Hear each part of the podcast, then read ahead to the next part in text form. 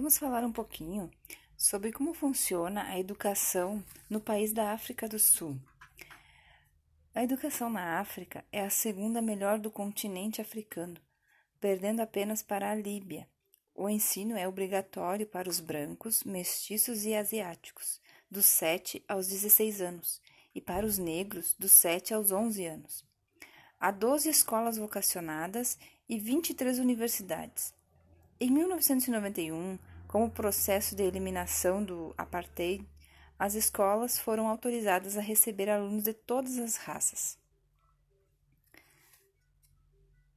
A África do Sul é um dos países que atualmente mais investe em educação no mundo. Na África do Sul, quase todas as crianças em idade escolar estão matriculadas até a, nono, a nona série. E nos últimos 30 anos, a média que tem de tempo que cada estudante permaneceu na escola aumentou 50%. Dois anos depois do fim do apartheid, regime de segregação racional que vigorou por mais de 40 anos e teve efeitos na educação como um todo, o governo buscou estabelecer padrões mínimos que deveriam ser cumpridos por todas as nove províncias do país. Isso implicou em padronizar o currículo a formação dos professores, o financiamento das escolas e a gestão das universidades. Sob essa lei, o ensino tornou compulsório para a população entre os 7 anos na primeira série e 15 anos na nona série. Mas para que possam entrar na universidade, os estudantes têm que de completar e o equivalente ao ensino médio brasileiro, que vai da décima a décima segunda série.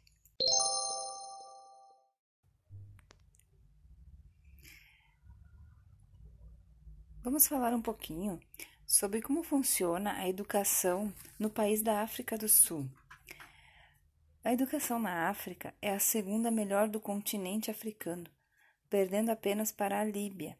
O ensino é obrigatório para os brancos, mestiços e asiáticos, dos 7 aos 16 anos, e para os negros dos 7 aos 11 anos.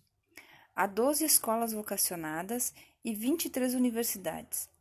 Em 1991, como processo de eliminação do apartheid, as escolas foram autorizadas a receber alunos de todas as raças. A África do Sul é um dos países que atualmente mais investe em educação no mundo. Na África do Sul, Quase todas as crianças em idade escolar estão matriculadas até a, nono, a nona série. E nos últimos 30 anos, a média que tem de tempo que cada estudante permaneceu na escola aumentou 50%. Dois anos depois do fim do apartheid, regime de segregação racional que vigorou por mais de 40 anos e teve efeitos na educação como um todo, o governo buscou estabelecer padrões mínimos que deveriam ser cumpridos por todas as nove províncias do país.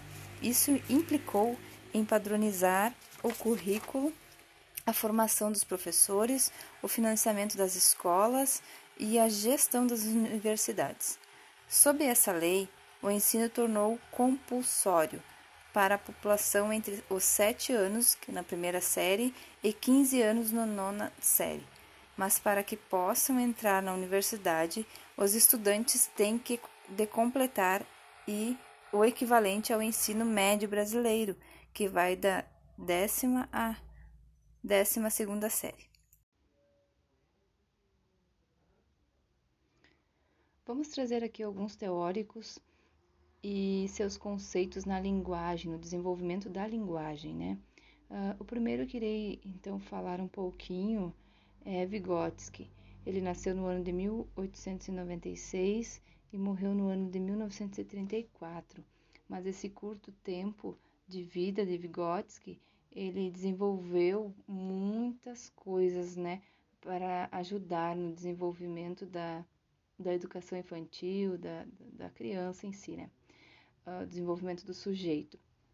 Uh, ele foi o criador, então, da psicologia sociocultural, psicologia interativista ou psicologia socio-interacionista, né e Vygotsky defendia uh, quatro pensamentos para o desenvolvimento, né, que era é, indispensável para o desenvolvimento. A interação, né, que é a troca de relações interpessoais, a construção da relação com o outro, né, então interação, a convivência com pessoas, né, desde que desde a tenra idade, a socialização, isso é que faz com que a criança ela desenvolva as suas as suas habilidades. Uh, a mediação, que é o processo de intervenção de um elemento intermediário na relação, né? Aqui nós citamos o exemplo do professor, que o professor ele é o mediador, né, do conhecimento. Então ele nos traz o conhecimento e nos ajuda a desenvolver. E a internalização, que é a reconstrução interna de uma operação externa. Uh, e ainda por último o ZDP, que é a zona de desenvolvimento proximal. Define a distância entre o nível do desenvolvimento real determinado pela capacidade de resolver um problema sem ajuda.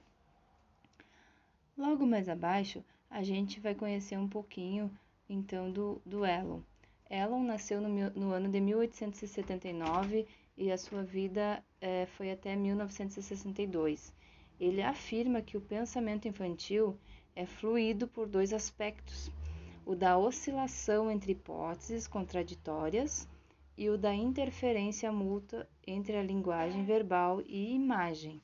Então, né, a criança ela precisa ter a linguagem verbal, mas muito mais também a imagem para que ela possa uh, é, associar mais as coisas e assim possa haver um aprendizado melhor. Né? Mas a linguagem é importante em todos os aspectos.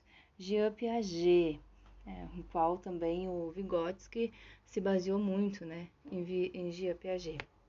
Piaget nasceu no ano de 1896 e faleceu em 1990, então algo meio recente, ele andava aqui há pouco tempo, né?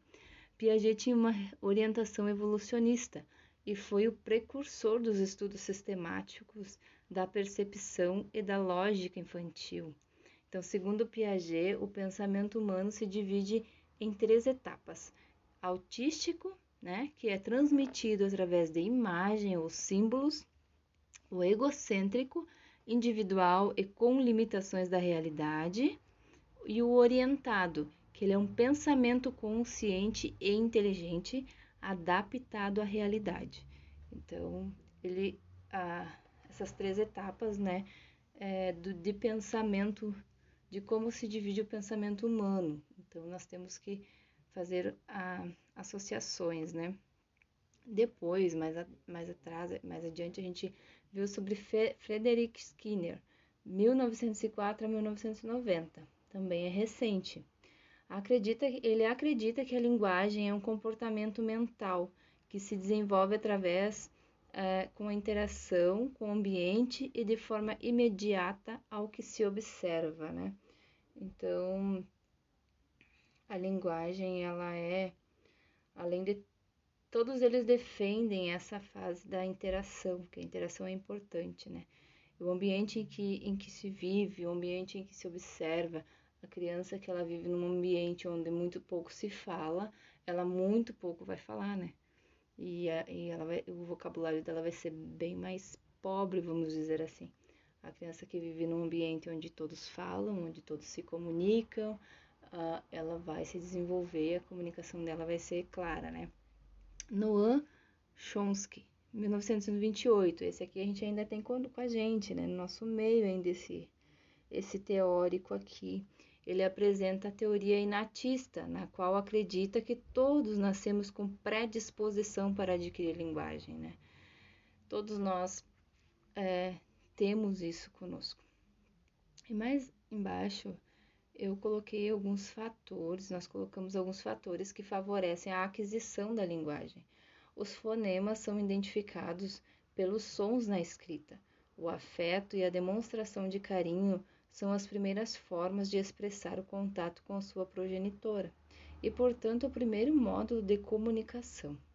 A qualidade e a quantidade de interações são importantes para o bom desenvolvimento da criança, no entanto, esse vínculo pode ser afetado pois a forma como nos expressamos com o bebê é uma forma materna, né? Então, a criança, a gente deve se expressar com ela desde muito cedo, com palavras claras, conversar, eu, eu sempre acredito né, nisso e, e eu tenho experiência própria de que a criança, ela, se tu conversar com ela de forma certa, corretamente, ela vai aprender as palavras corretamente. Claro que terão algumas dificuldades de, de, de, devido às fases, né? Normal, ela está em, em desenvolvimento. Tipo, tem crianças que não conseguem falar de, de primeira mão o, o P e o R, né? O C também tem algumas dificuldades de falar o C, tipo, casa, né? Eles trocam por taza. Uh, então, essas, essas coisas assim, mas é tudo normal dentro da sua faixa etária. E com o passar do tempo, isso vai mudando e eles vão conseguindo associar e colocar, então, a, a linguagem no lugar certo, né? No lugar devido.